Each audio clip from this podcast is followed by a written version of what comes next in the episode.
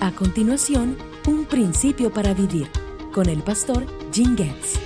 Hay un capítulo fascinante en el Antiguo Testamento que se enfoca en el nombre de Dios. Se encuentra en Ezequiel, quizá un libro del Antiguo Testamento que nunca has leído.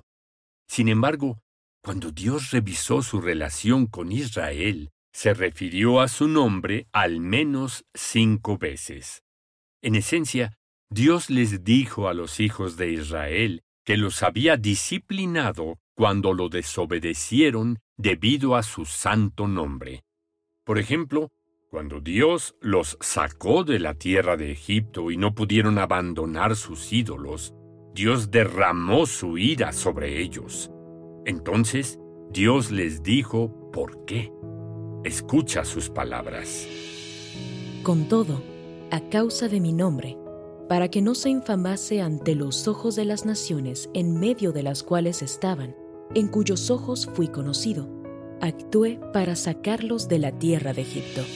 Como puedes ver a lo largo de la historia del Antiguo Testamento, Dios es celoso al proteger su nombre.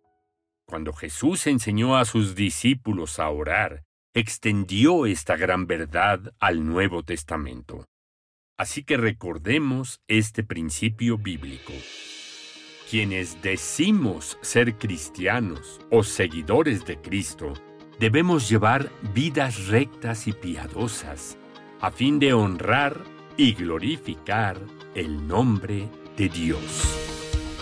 Recibe más principios alentadores en tus redes sociales favoritas. Síguenos bajo el nombre Biblia QR.